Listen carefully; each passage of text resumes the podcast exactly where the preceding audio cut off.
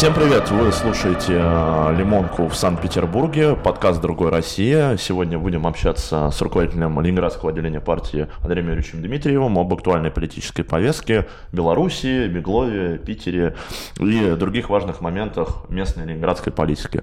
Привет, Андрей. Всем привет, да. Ну что, я думаю, наверное, тогда перейдем э, к самой основной теме, которая сейчас во внешнеполитических э, всевозможных сводках является наиболее актуальной. Это Беларусь, то, что там сейчас сейчас происходит. Вообще, почему так произошло, что в очередной раз Кремль просто упустил борьбу за умы в целой стране? Ну, это совершенно обычная, стандартная история, которую мы видим раз за разом, повторяется в разных странах постсоветского пространства. Э, на Украине было то же самое совершенно, да. Э, ну, дело в том, что, во-первых, у Кремля отсутствует какая-то идея привлекательная, привлекательный образ будущего, который он может предложить этому самому постсоветскому пространству, да. Вот э, у большевиков такая идея была, у Ленина, да, и поэтому они смогли заново собрать эту разорванную империю. А Кремль что он может предложить, э, сказать? Ну, нефть и газ может предложить, да, там какие-то э, унылый российский госкапитализм, скрепы, как бы, да, ну, никому это особенно не интересно. И поэтому Кремль выступает в роли такого, ну, как Николай Первый, да, у нас был Николай Палкин, да, значит, э, душитель революции, вот такой реакционер коллективный, жандарм Европы. Вот Россия выступает как жандарм постсоветского пространства, поддерживая совершенно какие-то выродившиеся бюрократические элиты, типа вот Янукович какого-нибудь вороватого, да, а, ну и, э, и сейчас Лукашенко, который, эм, который, конечно, человек талантливый, и определенное как бы его достижения они были у него, да, я вот с ним лично общался в свое время, и угу. там в 2000 году он производил очень неплохое впечатление, но тем не менее человек засиделся во власти совершенно, вот, э, потерял связь с реальностью, а самое главное, что он полностью вытоптал пророссийскую поляну, и кроме вот этого всякого официоза, союзов молодежи всяких белорусских, да, которые очень напоминают э, ну, какие-то вот, мертвые бюрократические структуры, которые Кремль пытался плодить, там, да, какие-то прокремлевские молодежные движения. Наши, там Румол. Вот да, да, да, там э, ничего другого он не терпел. Он, и больше того, последние годы он превратился в реально в русофоба, то есть стал сажать ополченцев Донбасса. Белорусизация. Сажать журналистов, которые говорили, что русские и белорусы один народ. То есть, видать, он хотел так возглавить Майдан местный, да, то есть сам стать главным, да, э, Майдауном. Но получилось так, что он потерял потерял поддержку значит, значительной степени русских, да, пророссийской части населения, и не приобрел поддержку майданутых. Как видно, они, значит, успешно э, сейчас демонстрируют, да, выходят на улицы белорусских городов, и, в общем, это выглядит довольно-таки внушительно. Вот, то есть, э, да, провал Кремля на лицо, потому что Кремлю надо было, нельзя все яйца складывать в одну корзину, надо было помимо баски какие-то другие силы взращивать, тем же белорусским нацболом, подкинули бы денег, вот, и было бы, ну, поддержку бы оказали, было бы сейчас реальная какая-то альтернатива, каких-то кандидатов выдвинуть там э, более пророссийских. А получается, что сейчас борются с собой две, две силы, да, между собой, вот этот вот обанкротившийся режим, вот который, Луки, который пытается на двух стульях сидеть, и прозападная оппозиция, и выбирать тут не из кого. И не только нам, а и огромному числу белорусов. Это печально, ну вот, что нам остается делать, констатируем факт. Ну и, конечно, наверное, стоит напомнить там всем нашим слушателям, что Кремль вот такую позицию он занял там не первый год, это вообще планомерная политика по полному провалу в ближнем, вот как раз я сказал, постсоветском зарубежье. Вот, это пример там яркий, ты говорил про Украину, там яркий пример был Казахстан, вот эти наши союзники по УДКБ, каких-то политических организаций, которые бы Кремль попытался выстроить даже там. Ну, то есть, есть вот условно Росмолодежь. Ну, и что сделала Росмолодежь за последние, там, ну, 10 лет? Нет, да, таких примеров нет. Еще, значит, э, собственно, мы видим, что вот кадровая политика, да, кто представляет эту политику России в, в ближнем зарубежье, да, на ключевых направлениях. Ну, должности послов в разных государствах – это синекуры для бывших чиновников, да, то есть Зурабов провалил пенсионную реформу, отправили на Украину, провалил Украину, да, значит, э, э, сказать, в Латвии там, э, сейчас не помню, кто посол был, бывший министр топлива и энергетики Калюжный, был Вишняков, Вишняков сейчас или, или его убрали? Ну, я не помню. Вот. Ну, в общем, тоже вот такие вот э, отставные чиновники просто. Это же, да, и чем они там занимаются? Там посол в Литве таскает цветочки на могилы лесных братьев, то есть такой эпизод был, да. Посол в Латвии говорит, что учиться на русском надо в России, типа, кому русским не нравится, валите в Россию. То есть не, не какие-то нацики говорят, а посол России, да. То есть, ну, а, а, вопиющая неадекватность и э, выстроенная в систему. Вот, конечно, посольство, особенно в постсоветских государствах, должны быть штабами революции. То есть каждое посольство должен комиссар возглавлять, у которого там раз денежный поток там одним боевикам там пошел типа каким-то, да, подполью, раз денежный поток пошел там каким-то легальным прикрытию там пророссийским организациям, еще там что-то, да, значит, э, вот э, такие штуки, да, в принципе, те же там американцы, они регулярно такими вещами и занимаются, а наши вот как бы, ну, жандарм Европы, э, да, не Европа уже, а постсоветского пространства, и потихоньку-потихоньку в итоге а, как сказать, цензурно-то провафливают, да, провафливают все. Вот, э, ну, и главное, что выводов никаких не делается, да, из Украины не сделано никаких выводов, как мы сейчас видим по Беларуси. Остались только нецензурные выражения, как ты правильно да, сказал. Да, да. Ничего хорошего мы про политику Кремля на постсоветском пространстве сказать не можем. Я напомню нашим слушателям про наше партийное заявление. Партия опубликовала документ за союзное государство без Путина и Лукашенко, что нам неприемлемы эти обе стороны. У многих там возникают вопросы, почему вот там вот Лукашенко кажется, что он такой социалист, но мы даже не будем брать здесь идеологию, как минимум силу возраст. И возраст, в том числе и российской элиты, которая уже сколько лет правят, как бы это какие-то одрехлевшие люди. Вон там на съезде молодых политических партий официально заявляется людьми, которых двигает администрация президента, что надо а, пустить в политику молодых, там поколение, которому 50 лет. Ну, то есть, вот, видимо, у Кремля как бы все такие молодые, стоят они на таких же а, абсолютно сдискредитировавших себя политиков, которые, ну, отжили просто свое. Вот, ну, я думаю, перейдем как раз к политикам местного масштаба, ленинградского. Вот. А, основной вопрос, который вообще многие задаются, и там москвичи какие-то нацболы, и просто а, кто хуже, Беглов или Матвиенко? Потому что у нас была всегда яркая выраженная позиция против Матвы была. Вот, вот как, на твой взгляд, по-бытовому, что хуже? Ну, они разные, да. Матвиенко действительно отхлестали цветами в свое время, значит, Нацбола, когда она выиграла на этих выборах губернатора. Ну, собственно, выборы уже были, вертикаль власти еще вот отстраивалась, но выборы уже были, в общем, вполне себе безальтернативные. И, значит, Матвиенко сюда как бы вдавили, поставили, поэтому, да, отхлестали ее цветами. Но я бы сказал, что Матвиенко все-таки как бы личность какая-то, индивидуальность, да, у нее присутствует. Вот.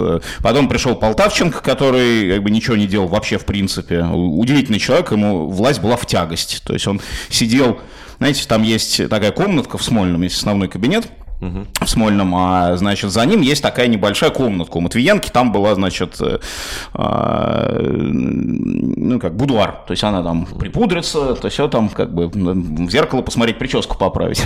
Полтавченко там сделал молельную комнату, и он, значит, э, просто большую часть времени там и проводил. Он туда уходил и сидел там. То есть приходили люди, какие-то посетители, а он говорит, ну, занят губернатор. Просто как бы ничего не делал.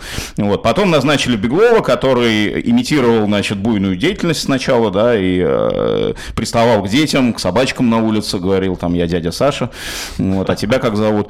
Прошли выборы, он примерно превратился в Полтавченко, ну, единственное, что Полтавченко как бы такой человек, видимо, сам по себе не злобный, добрый, а это дает больше злобное впечатление производит.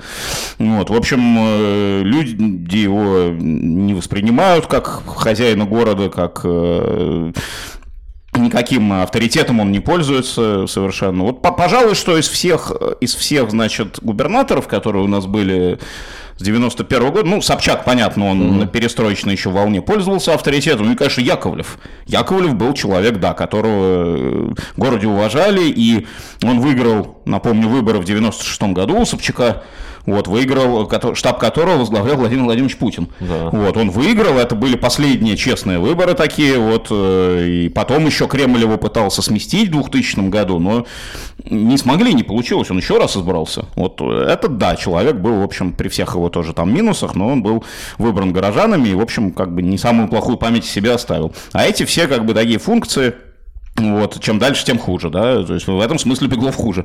Матвиенко, а, что имела хотя бы какие-то там свой там, ну, индивидуальный стиль, какие-то свои там закидоны у нее были, да, тут просто такая вот функция, причем функция не, не добрая, а злобная такая, ну вот. Такой злобный участковый такой на районе. Ну вот, да, наверное, да, что-то да, такое, да. как Лукашенко с усами тоже такой. Ну, Лукашенко такой. есть харизма, у Беглова нет харизмы. То есть он вообще там не общается, ни дебатов, ничего. Представить его с автоматом, выходящим из Смольного, я себе не могу. Вот. Э, Все-таки с автоматом-то, ну, как, нормально, я считаю, такой пиар-ход Нет, конечно, Лукашенко, у него харизма до сих пор осталась, но все-таки это политик, который в 20 веке так или иначе победил. И Безусловно. Такие самородки просто так не рождаются сами. И это не в том, что мы одобряем там его политику, просто с точки зрения именно его личных каких-то качеств, он э, является при своем возрасте достаточно яркой фигурой до сих ну пор. да, там Дмитрий Альшанский же, собственно, то, о чем ты говоришь, mm сейчас э, его там воспел, вот я не знаю, Лукашенко ему белаз картошки должен, по-моему, выдать Альшанскому, что Альшанский написал, вот это же стоит 20 век, mm вот приходят всякие креативные менеджеры, там типа блогеры и так далее, говорят, уходи, не нужны нам твои, значит, белазы, э, трактора, и, и, а он выходит с автоматом и стоит, и вот это вот 20 век, ну, ну красиво, но к реальности все-таки как бы, да, отношение имеет опосредованно.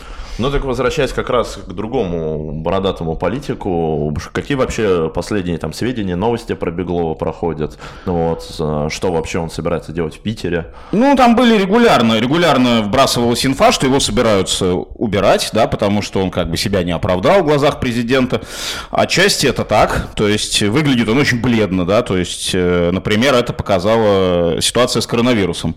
А, э, когда э, Путин его, собственно, отчитал за ряд вещей, за то, что в Ленэкспо, где госпиталь временный был создан, там были какие-то чудовищные условия, там туалетов не хватало, там э, все там протекало, ходили какие-то психи, которых из психдиспансера перевели, положили с обычными людьми, там просто бродили по палатам.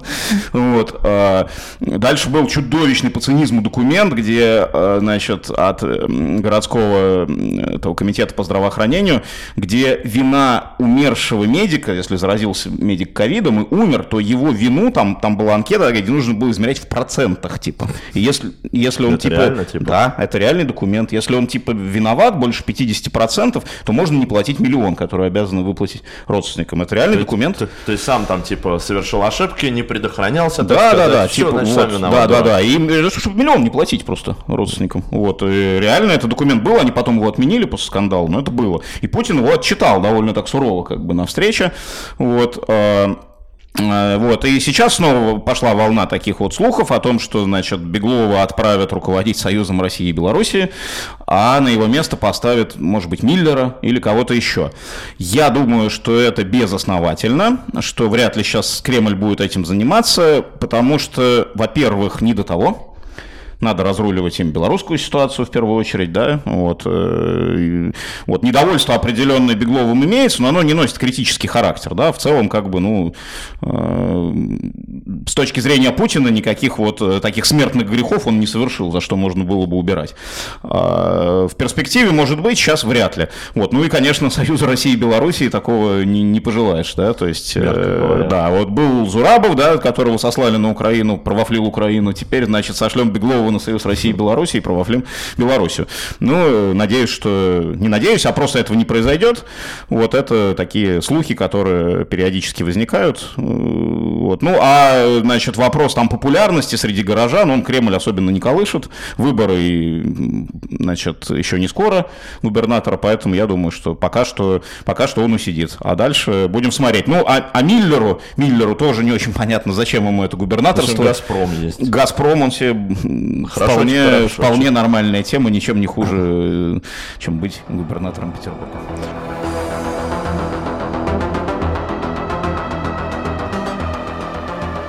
Предстоит 26 сентября съезд партии «Другая Россия». Э, впервые партия значит, проводит съезд без вождя, без Эдуарда Вениаминовича, и для меня эта ситуация непривычная. Я уже говорил, что я привык, что вот есть вождь, да, как бы и мы там какие-то вещи делаем, но понимаем, что он есть и э, существует. Да, сейчас его нет. И нам э, нужно как-то определяться, как жить дальше самим. В принципе, за эти полгода, которые прошли с его смерти, мы показали, что партия живет, партия существует, провели там ряд кампаний, вот репрессии продолжаются в отношении партийцев, э, а, и, ну, это важно, да, то есть никто не разбежался, не разошелся по домам, вот сейчас будет съезд, он важен в том смысле, чтобы, во-первых, э, мы подчеркиваем, что партия живет и продолжит свою деятельность, и очень важно сохранение партийного единства, чтобы мы не начали, значит, э, делиться на какие-то фракции, раздербанивать там партию, это вот смерть и погибель просто, что если только такое произойдет, да, какие-то личные амбиции тут должны быть поставлены ниже коллективной воли партии. Да? Вот. Э, ситуация непростая, да, и мы это все готовы обсуждать, э, все вопросы о там, текущей деятельности, планах на будущее, вот все это можно будет задать, да, и нам и самим ну, высказаться на эту тему. Э, в принципе, как сказать, как говорил товарищ Абель в свое время, у нас в партии вот демократии нет как таковой буржуазной демократии, но есть демократия партизанского отряда, да, когда там, в принципе, главу партизанского отряда никто не выбирает, кидая там бюллетени в урну, но он есть, ему доверяют, да, если не доверяют, то его могут там сместить, э, сказать, или ликвидировать, если он э, перешел на сторону врага или что-то там делает не так. Вот э, эту демократию нам надо бы сохранить, и я думаю, что у нас есть, э, мы это сделаем, да, то есть все мнения выслушаем и примем решение о том, как бы, как нам жить и действовать дальше, да, предать, свернуть с этой дороги, пойти путем, э, значит, э, обивать пороги у Кириенко, как сделали, не будем называть эту партию, но сделали некоторые наши бывшие товарищи, да, э, мы не можем, не имеем права. Вот, поэтому продолжим идти нашей дорогой, дорогой национал-большевизма к национал-большевистскому расцвету и национал-большевистской революции. Спасибо, Андрей. Спасибо большое за интересный разговор, Андрей. Будем рады видеть питерскую организацию на съезде. А, вы слушали подкаст «Другой России». Подписывайтесь на наш Patreon, ставьте лайки, делайте репосты, подписывайтесь на ресурсы питерской организации, подписывайтесь на Андрея Дмитриева. Всем спасибо. Спасибо, Андрей. Да, всем счастливо. Спасибо.